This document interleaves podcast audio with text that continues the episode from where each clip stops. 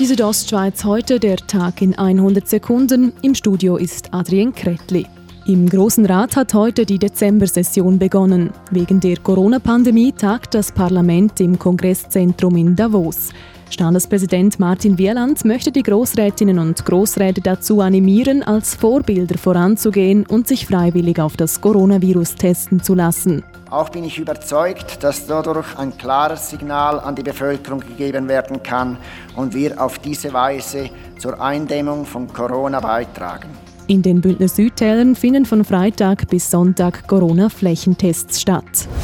Der Lawinendienst der Gemeinde Sameden im Oberengadin hat heute Nachmittag Lawinensprengungen durchgeführt.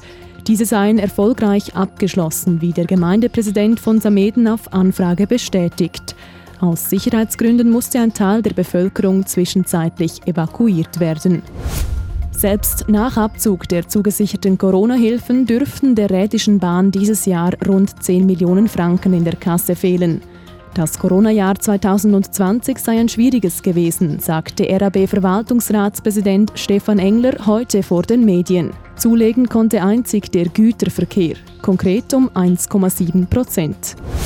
Zum Sport Ski Alpin. Jubel für die Schweizer Skination. Marco Odermatt gewinnt den Riesenslalom in Santa Catarina. Ja, ich, gerade am Anfang sind schon die Emotionen da gewesen. Jetzt hat sich ein bisschen geleitet. Es ist ja da nicht so viel los, ist fast niemand rum. Aber es war schon eh, ganz cool gewesen. So der 23-Jährige gegenüber SRF. Für Marco Odermatt war es heute der erste Sieg überhaupt im Riesenslalom. Der Niedwaldner führt nun den Gesamtweltcup an. Die Südostschweiz heute, der Tag in 100 Sekunden, auch als Podcast erhältlich.